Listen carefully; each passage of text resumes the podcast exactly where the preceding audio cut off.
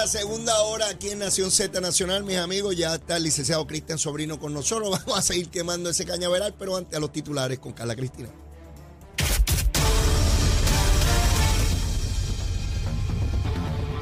Buenos días, soy Carla Cristina informando para Nación Z Nacional y los titulares. El negociado de bomberos informó que al 9 de octubre de pasado había ocurrido 20 incendios en subestaciones eléctricas, una cantidad que supera las tan solo cinco que se registraron en todo el año 2021. Y por su parte, el presidente del negociado de energía, Edison Avilés, reconoció ayer que el momento o al momento el ente regulador no cuenta con métricas para establecer si la respuesta de Luma Energy antes, durante y después del paso del huracán Fiona por la isla fue la adecuada. Sin embargo, aseguró que establecerán parámetros de evaluación prospectivos que sean justos. Y hasta la fecha, Luma solo ha dicho que preliminarmente los daños en el sistema eléctrico podrían ascender a 2 mil millones de dólares, aunque aún no ha brindado datos finales sobre la cantidad de líneas de transmisión de distribución, subestaciones, postes y transformadores que fueron averiados. Y en temas internacionales, la Unión Europea revocó hoy las sanciones contra personas y empresas vinculadas a Estado Islámico y Al Qaeda, por lo que las medidas seguirán vigentes hasta octubre de 2023. Para Nación Z Nacional, se informó Carla Cristina. Les espero mi próxima intervención aquí en Z93. Hablándole claro al pueblo. Nación Z Nacional, soy Leo Díaz. Buenos días a todos. Leo Díaz, en Nación Z Nacional, por la Z. Bueno, y aquí de regreso, mis amigos, a Nación Z Nacional, abriendo, abriendo nuestra segunda hora. Esto se va demasiado rápido aquí, ya, ya estamos en nuestra segunda hora. Cristian, saludos, buen día, ¿cómo estás? saludos, Leo, saludos a la Ha muerto la audiencia. risa, ha en la Puerto risa. Rico y fuera. Ha muerto la risa. Mire, es que Cristian me está enseñando ahí en, en el, en su celular. Hay un candidato en New York a congresista. a congresista. Tipo para que que- ustedes vean que, que decimos que lo peor nos pasa a nosotros. que- mira, hay que mirar el mundo entero. Este individuo posteó un- una teniendo relaciones sexuales ahí una cosa porque él cree en el sexo libre este. En el sex positive. Él, es- él es sex positive. Y- que significa que él entiende que no debe haber ningún tipo de tabú sexual. Ni restricción alguna. Ni restricción y es alguna. candidato al Congreso. Y es candidato al Congreso, así que para él probar que él, él camina lo que dice, y walks the talk, como Ajá. dicen en buen castellano, Ajá. hizo una porno sea, él se, se grabó y lo posteó. y lo posteó. Y la gente puede ver que él cree de verdad Y, lo que dice. y sacó un comunicado de prensa para anunciarlo. Ustedes también. ven Y nosotros nos quedamos y nos aquí los quedamos de muchachos. Mariana Nogales que pone que el día del murciélago, la murciélago. semana del murciélago. Mire, hay ridículos en todas partes del mundo. En todas partes del mundo. Sí. Es insospechada la capacidad humana eh, eh, en todas La, direcciones. la comedia es algo que se identifica desde los comienzos. Que el, que el ser humano comenzó a andar por la tierra. Desde ese mismo Desde ese momento hay comedia. Ay, vamos allá. Eh, Cristian. La semana del murciélago, cuéntame. eh, bueno, yo, yo pensé que era una broma. Te ¿Tú aseguro- pensabas eso? Sí, porque es que no. Yo no, yo estaba bien seguro que era de verdad. Pues mira, yo no. Yo siempre apuesto a, a, a la capacidad humana Claro. y ser positivo. Yo no podía creer que la representante Nogales radicara un proyecto de ley para declarar la semana del murciélago. Eh, y que hay que preservarlo por toda la cosa. Y acaba el 31 de octubre, el día de, de Halloween. Yo trataba de imaginarme el proceso mental de ella, trataba de descubrir, mientras ella redactaba, decía, pues, pues debe ser en la semana de Halloween, porque se relaciona Halloween con los murciélagos, qué sé yo. Pienso, si, si su infantilismo llegaba a, a tal punto, ¿cuántos proyectos de ley de iniciativa, porque, ¿verdad? Procuramos, o por lo menos añoramos, que nuestros funcionarios electos del partido que sea, procuren medidas creativas, innovadoras para atender la- las situaciones sociales. Fue creativa. No sé si innovadora, pero creativa fue. ¿Tú crees? Bueno, el, yo cuando leí la noticia, por quien yo sentí fue por sus asesores. Yo fui asesor de políticos, yo, yo trabajé en campaña y todos los que hemos compartido la experiencia, Mm. de vez en cuando tenemos el momento donde el candidato o el oficial electo dice, vamos a hacer X, Y, Z, y todos los muchachos y todas las muchachas alrededor de la mesa miran así y se, y se ¿Qué hacemos? ponen la cabeza en sus manos Ajá. hacen una oración, eh, disparan dos o tres plegarias al universo y vamos para adelante. A mí no me extraña, o sea, Mariana Nogales, eh, dentro de todo su asunto más de izquierda económicamente, tiene también esta ola contracultural de los 90, o sea, Mm. esta cuestión de ser gótico y esa vaina. Y pues el murciélago es dentro de, es una criatura dentro de, ese, de esa subcultura, así que no me extraña para nada. Pero tampoco es como si no tenemos contiendas de vamos a nombrar XY. O sea, en Puerto Rico no tenemos un centro de convenciones y un centro, y un, y un estadio Mm. que son un palo para hacer conciertos. Y en vez de vender el nombre, se lo dedicamos a otras figuras porque pues no- nos molestan nombrar, vender los nombres. Así que pues eh, es parte de nuestra cotidianidad. Bueno, eh, superado el murciélago, quisiera, quisiera eh, mirar otros temas. Ciertamente, lo que sucede al interior del Partido Popular a la luz de la determinación final o la última que hubo en la Junta de Gobierno del partido el viernes, pues ha suscitado un mal de reacciones, de divisiones, o quizás es que se hacen más evidentes, no es que no estuviesen. Eh, ahora se pospone cualquier posibilidad de votación en ese partido y, y lanzan a Dalmao hasta la primaria, si lo hubiese. A la gobernación es una primaria por ley, esa no la pueden posponer porque no está en Exacto. manos de ellos, esa, esa viene obligada. Porque a si Bombardino. pudieran la posponían. la exacto, posponían. sí, Pero como esa no la pueden posponer, pues ese es el último momento hábil correcto. para, para mantener a Dalmau Bueno, ni, ni para radicar la primaria, no es para, para la primaria, es para la radicación de las la primarias. radicación, en efecto, diciembre del año entrante. Exacto. eh, que es el periodo que se abre desde el primero hasta el 30 de, de diciembre del año entrante. Que eso está ahí al lado. Eh, eso provoca que candidatos como la alcaldesa de, de, De Morovis. de Morovis, como Jesús Manuel, como José Alfredo Hernández Mayoral eh, y Luisa, la, la alcaldesa de, de- perdóname, la alcaldesa de, de Loíza, eh, Julia Nazario, y otras figuras se entren a cantazo limpio sí. de hacia dónde se debe llegar. Mi apreciación a la distancia es que es evidente que, que Dalmau no tiene los votos. Si tuviera los votos, barría toda esa posición de inmediato y se posicionaba ya no por este presidente que llegó porque se perdió el partido el año pasado y como tenía la presidencia del Senado llegó. No, no, ahora es por la fuerza del pueblo, como decía Rosselló en los 90, con la fuerza del pueblo. Eh, ¿Cuál es tu, tu apreciación? Mira, yo ya yo ya yo estoy a un punto donde yo voy a parar de hacer pronósticos del Partido Popular en este programa. Ajá. Porque la semana pasada ¿Hiciste tu pronóstico? yo hablé del Empire Strikes Back Ajá, y parece que alguno allí lo escuchó Ajá. y dijo, vamos a hacer a sobrino quedar mal. ajá, Y han determinado ejecutar una campaña ajá. de payasería Ajá. durante toda una semana y fin de semana para hacerme vivir mal. Y así que yo estoy un poquito renuente a hacer pronósticos sobre el Partido Popular en este programa. Porque después va y me quieren hacer quedar mal y me, me, me abochornan frente a la audiencia. ajá. Lo- lo- los comentarios en Facebook se ponen más tóxicos y entonces uno se queda mal. Pero mira, en toda seriedad, eh, yo no sé quién tiene los votos. Yo creo, francamente, que ninguno de los que está ahí sabe quién tiene los votos y quién no tiene los votos. Comenzando porque su hoja de delegado, su ristra de delegado, Mm. está tan anticuada que tú dicen que hacer delegado nuevo. Y el esfuerzo que requeriría mo- montar esa infraestructura va a requerir dinero y no tienen dinero tampoco. Y lo que te demuestra es que tú puedes tener un partido que todavía agarra posiciones de poder y las controla y tiene alcaldía Mm. y tiene la legislatura, pero su ideología o su filosofía está muerta. Y está, y entonces ese, ese político que está bajo la bandera de una filosofía muerta actúa como un tipo de zombie.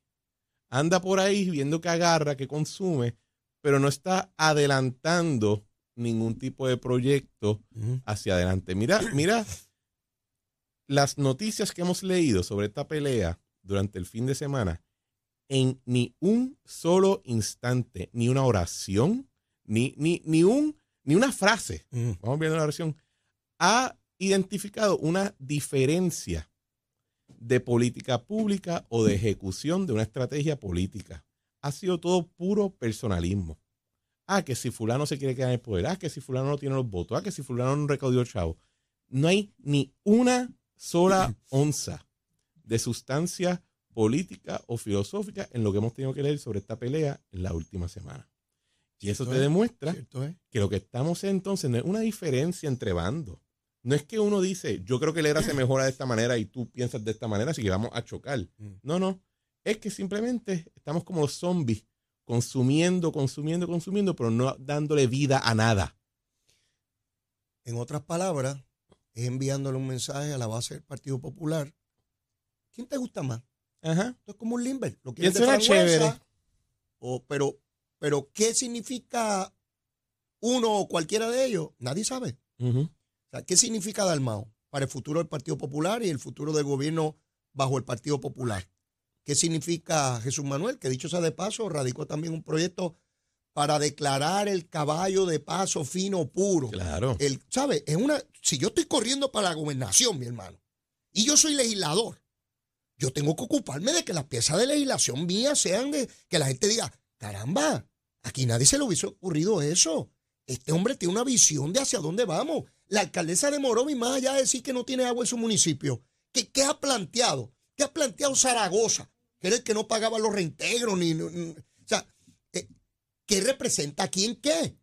Y mira, mira este otro elemento, porque también yo aplico esto cuando la gente se pone a especular de primaria y Ajá. cuestiones. Yo digo, mira, una campaña no es solamente un asunto de quién se ve lindo en el póster, quién habla lindo en el, en el programa y quién cae bien. Sí, sí. Tú puedes ser todo eso y todavía no ganas una elección. Por eso, de hecho, el término campaña electoral es un término militar. La campaña es la campaña de guerra. Es cuando tú despliegas no solamente una, una, un grupo de personas para, para llevar a cabo unos actos bélicos, sino que le tienes que aplicar recursos, estrategias, eh, una misión específica. Es un concepto de que yo llego de A a B y tengo que trazar el camino y establecer cuáles son los recursos que necesitamos para eso.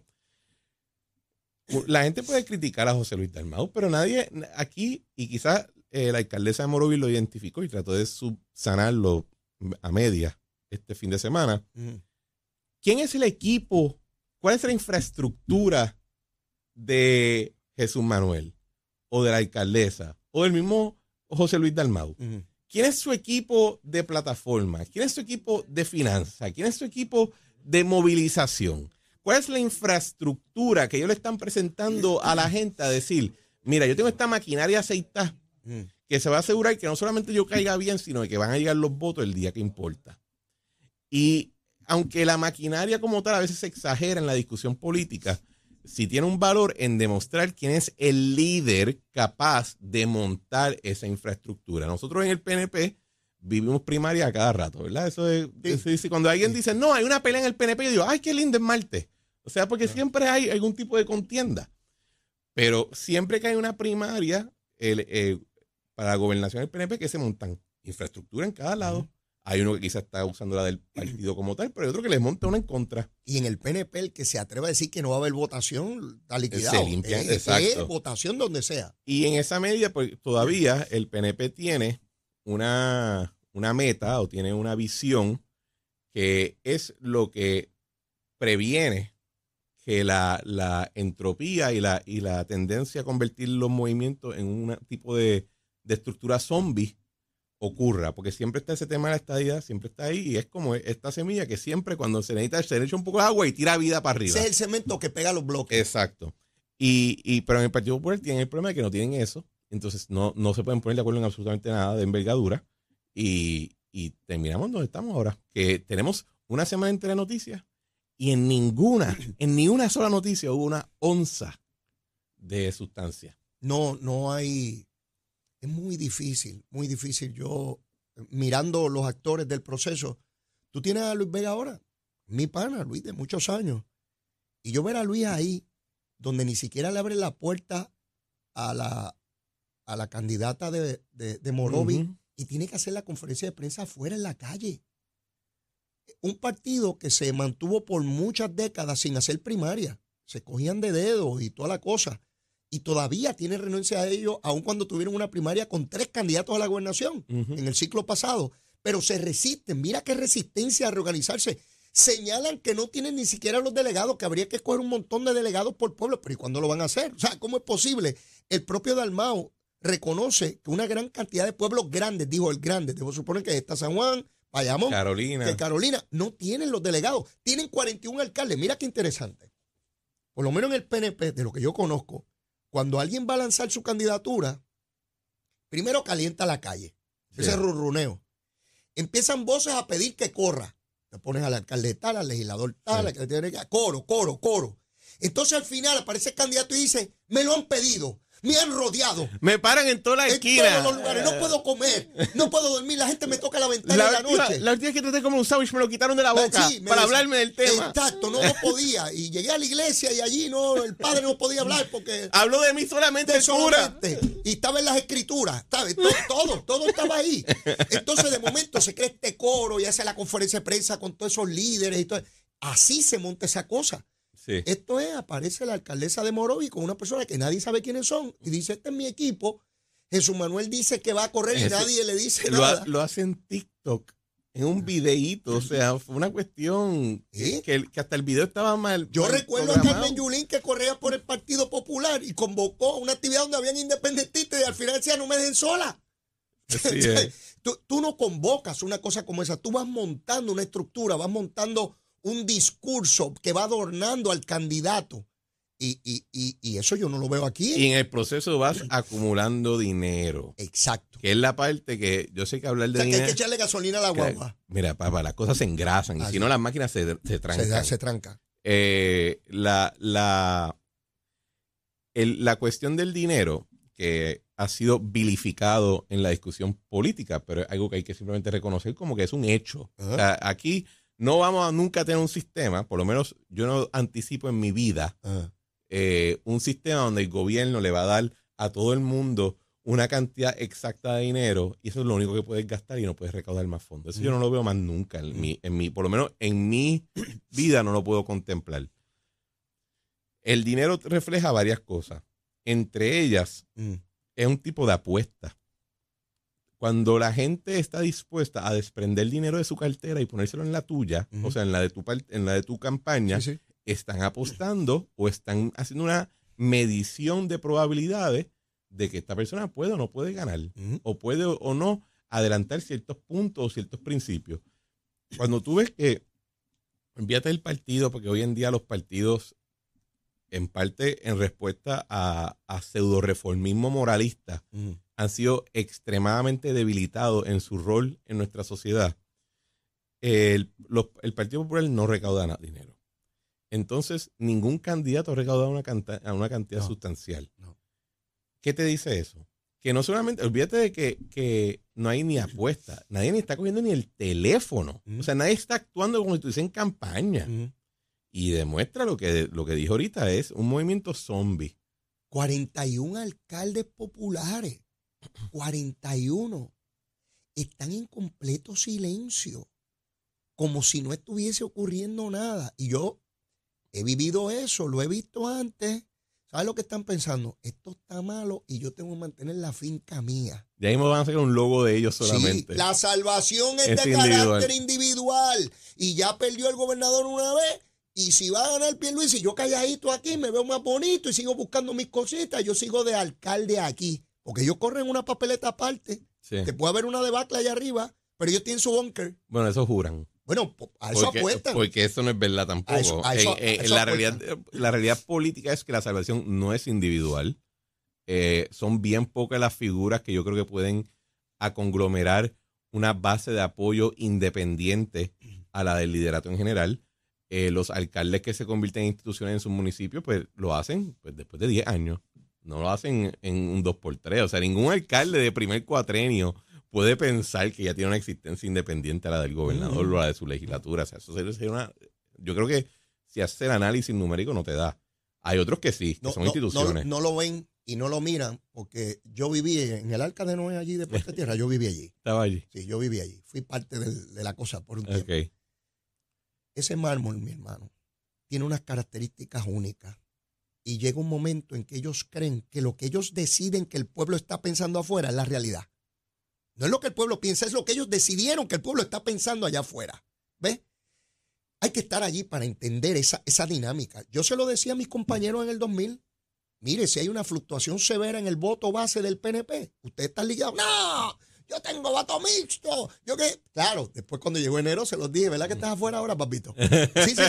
No, no, no, no lo ven, porque una vez llegan allí, esto es una cosa. eh, y a los alcaldes les ocurre igual. Tú dices, no es hasta 10 años, no, ellos se creen que desde que ganaron, el pueblo me quiere. El pueblo me busca. Sí, es una cosa difícil. Y te paran en la panadería y te quitan el sándwich Sí, de la boca. Y entonces creen que porque todo el que se acerca lo saluda chévere, te saludan porque tienes el poder momentáneo, pero después Claro. dice ese bandido se cree que yo voy no, por él. tú no eres tan lindo. Sí, sí, exactamente. ¿A dónde voy?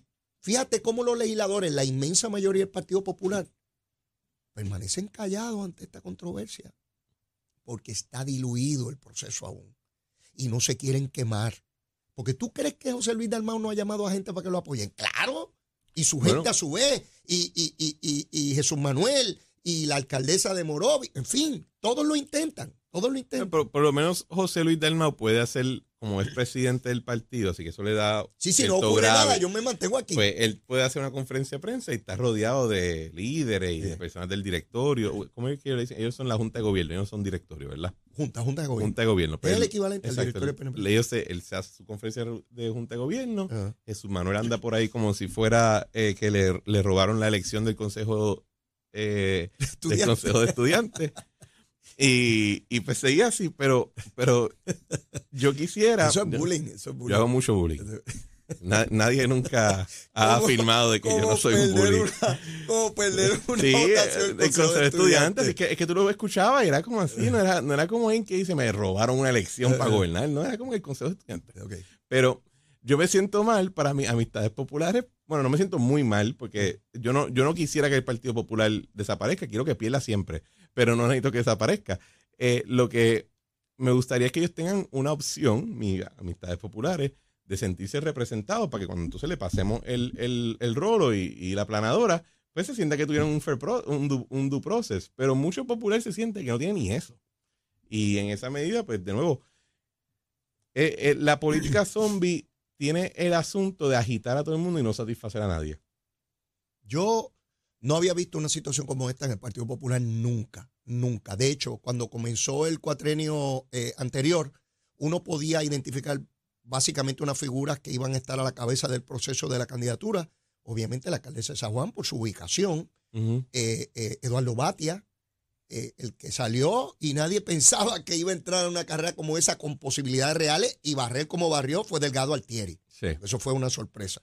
Muy atípico, muy atípico en la política puertorriqueña hasta ese momento, porque de ordinario aquí las personas que van a correr a la gobernación se identifican desde que comienza el cuatrenio. No, no hay mucha sorpresa en cuanto Yo, a eso. yo, a mí lo de Delgado Altieri me cogió por sorpresa, pero no tan por sorpresa, porque yo sí había podido ver encuestas Ah, donde, eh, y este es la- el otro elemento del Partido Popular que nadie no se está discutiendo, pero la primera opción, por lo menos en el 2020, yo no sé cuándo está ahora, era David Bernier. Y la, Ah, bueno. y la segunda opción era Charlie Delgado. sí, sí, sí. Entonces, si esa es tu segunda opción y la primera opción no está ni No por los centros espiritistas, pues no te debes tener que coger cierto apoyo. Eh, lo que yo no me imaginaba, lo que a mí me sorprendió es que el apoyo a Eduardo Batia y a Carmen Yulín era tan bajo dentro de la base eh, popular. Yo no me imaginaba eso. Pero al final del día, vamos a ver qué pasa. Yo les puedo decir que donde yo pensaba que estábamos en el 2018 y en el 2019 no es donde terminamos. Así que la política en Puerto Rico siempre nos brinda momentos de, de entretenimiento con, con murciélago y consejos estudiantiles por, lo, cuando uno no puede. ver. por lo pronto, Dalmau se sale con la suya. Se Correcto. mantiene la. de- vamos a mirarlo desde el punto de vista de Dalmau. Dalmau, el político. Olvídate del Partido Popular, olvídate de democracia, olvídate de todo eso. Para Dalmau, se la jugó genial. Sí. Se pospone todo, gritarán los que griten. Pero yo sigo siendo presidente, como decía una amiga mía, mi retrato sigue en el clavito. Sí, el mientras el retrato esté en el clavito, pues lo demás es gritería. Como, como decía Vin Diesel en una gran película conocida como Fast and the Furious. Ajá. No importa si tú ganas por una pulgada o por una milla, ganar es ganar. Así es. Así que Cuando tú pasas el examen de conducir por 70, que es el número mínimo, y otro saca 100, van para la calle a guiar igual. así mismo. No, no, no- por la calle no te dicen, no puedes pasar el 50 Ah, millas si pasaste esto- con estos 70. exámenes son pass-fail. Sí, ya- Sí, ya, eh, ya tú pasaste o- y ya. Pues Dalmau es el presidente y va a ser presidente a menos que le derroten las enmiendas, que esa jugada sí me parece la más de interesante. Porque esto se me parece a cuando Melo Muñoz y Rafael Hernández Colón, en las enmiendas de 1991 constitucionales, Melo sabía que tenía que destruirlas porque si Rafael ganaba con esa enmienda, se posibilitaba nuevamente de candidato a la gobernación en 92. Yo no tengo memoria alguna de esos eventos. Pues tú, tú sabes leer muy bien y tienes una capacidad de interpretación estoy molestando. excepcional. Sí, yo sé eso, pero yo doy esta explicación para que parezca que no. Eh, pues, lo cierto es que veo lo mismo. Fíjate que ahora hay que derrotar enmiendas no constitucionales, reglamentarias, y si le derrotan esas enmiendas a Dalmao, Dalmao ahí, eso es muerte súbita, ¿sabes? Si te derrotan esas enmiendas, entonces tú no tienes viabilidad porque el que sea que encabeza la, la revuelta contra las enmiendas, que parece ser Jesús Manuel hasta este momento, aunque no descarto eh, Pablo José, eh, entre en la discusión y se convierta él en el líder de eso, pero él no puede correr para la gobernación, no Pero- tiene la edad constitucional. Pero una pregunta, eh, Leo, ¿cuáles enmiendas son? Ellos están proponiendo las enmiendas. Pero tú sabes cuál es la enmienda. La enmienda es sencilla, que Ajá. el proceso sea en la, en la elección, que se escoja el presidente con, con la candidatura a la gobernación. Yo te aseguro que si Ah. tú coges a cualquier persona en la calle y tú le paras y tú dices, ¿qué tú crees de las enmiendas que quieren hacerle al No vas a reglamento? Nadie tiene No, eso- idea. Eso, acaba de suceder pero, el viernes. pero la diferencia es que cuando tienes la contienda entre Rafael Hernández Colón Mm, y Mero Muñoz, era una contienda sobre enmiendas a la Constitución. Sí. Y era entre un ex gobernador o un gobernador corriendo y la hija de Muñoz Marín. O sea, la, la heredera del- de, o sea, que tú estás queriendo decir que ahora es con pitufo. que estamos hablando de un consejo de estudiantes, claro que sí. Estamos hablando de que esto es una pelea ese- boba en sobre un asunto bobo con gente que está actuando de forma boba. Claro, eso es precisamente lo que estoy diciendo. Estoy de acuerdo. Aquellos eran un gobernador, No una, una política, Senadora. Hija y heredera de una gran tradición política, Sin hablando duda. sobre cómo enmendar la constitución para hacerla más puertorriqueñita y no sé qué diablo. Y me lo estás comparando con esta bobería. No, a lo O que. sea, no es lo mismo. no, ciertamente no lo es. Estoy comparando los elementos procesales. Aquellos eran enmiendas, estos son enmiendas, y al final es la lucha entre quién prevalece, independiente- independientemente sea un coloso o un pitufo. ¿Me sigue? Sí. Tú, tú estás yendo a describir quiénes son los, Bueno, los- yo, que lo que, pelean. yo lo que estoy tratando de subrayar es que en aquel momento, aquella pelea era la pelea en, en un partido vigoroso, Ah, bueno, con claro, vida, Claro. con, con, con controversias que tenía que resolver, Sí, sí. versus lo que aquí tenemos es un intramural. Estoy claro en eso, estoy claro en eso. Pero el paralelismo de que tienen que derrotarle las enmiendas al pitufo que está para que otro pitufo sea el que se monte. Es que se queden con la pelea de los pitufos. Pues, Bueno, pues, pues por lo menos ahí. Yo tratando de buscar eh, comparables en, en este proceso al interior del Partido Popular y lo único que encuentro es eso.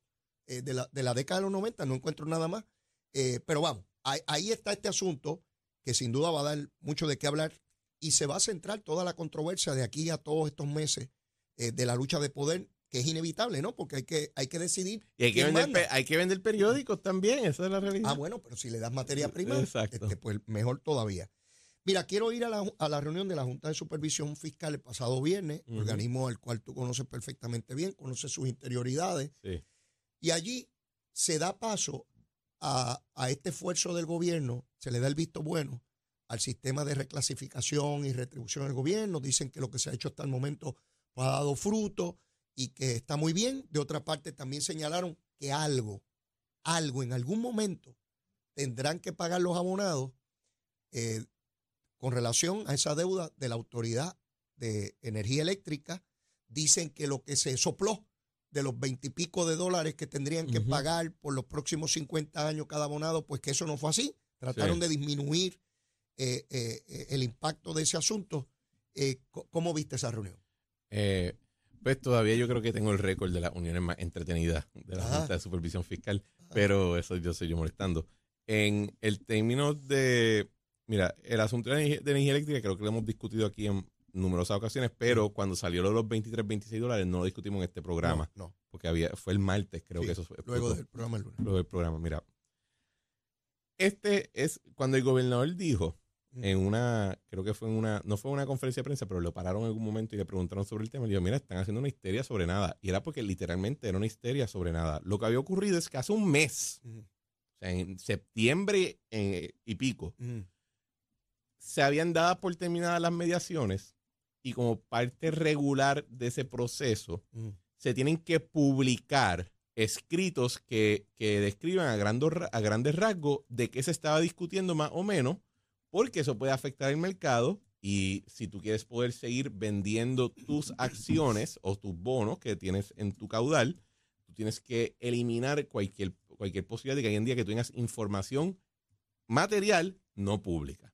Así que en septiembre se dan por terminadas las, las mediaciones y se publica una presentación de cinco páginas solamente en su sustancia que explicaba por dónde es que iba la cosa.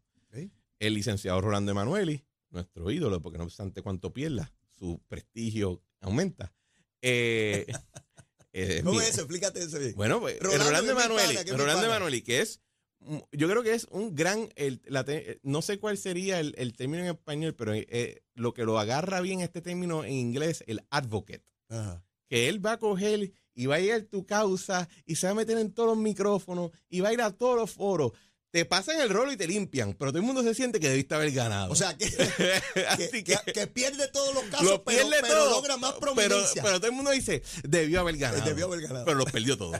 Así que como, como cuando tú lo ves en términos de... Rolando, te quiero, besito en el cutis, papá. entre este asunto de promesa, yo creo que si ha ganado uno, pues ha sido una cosa Ah, ah. minúscula. Pero él sigue ahí. Y Ah. su prestigio aumenta con cada y derrota. todo Así el que, mundo yo- quiere así- entrevistar. así que es mi ídolo en ese sentido.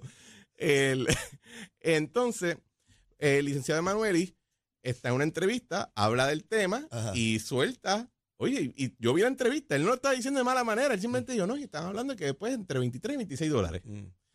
Ojo, eso cogió y, su- y Sí, sí. subió por todos lados.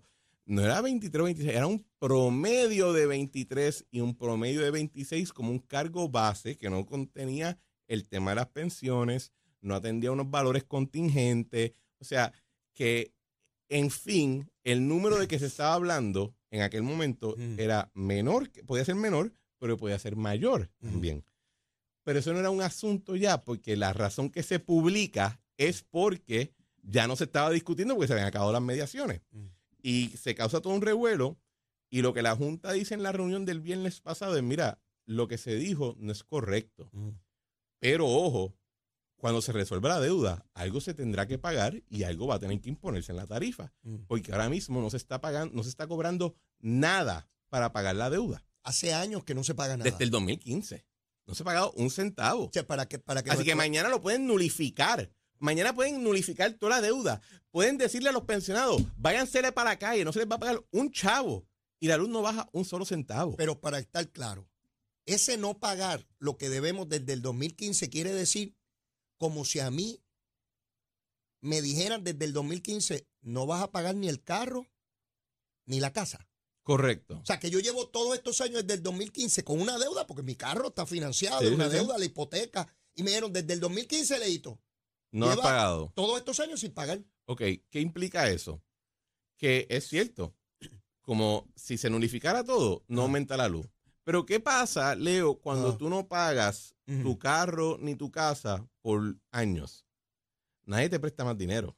Ah, sin duda. Nadie confía en que el dinero que te den tú lo vas a repagar. Así que tú no vas a buscar, tú no vas a, a poder- se te va a hacer- Aparte, aparte de que a los que le debo van a querer cobrar y van se a ir te, va a contra hacer, se te va a hacer más difícil hacerle arreglo a tu casa y hacerlo arreglo a ese carro.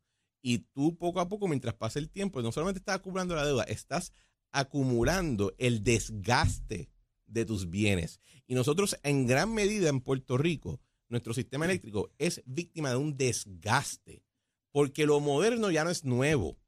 Este sistema se construyó hace casi 100 años.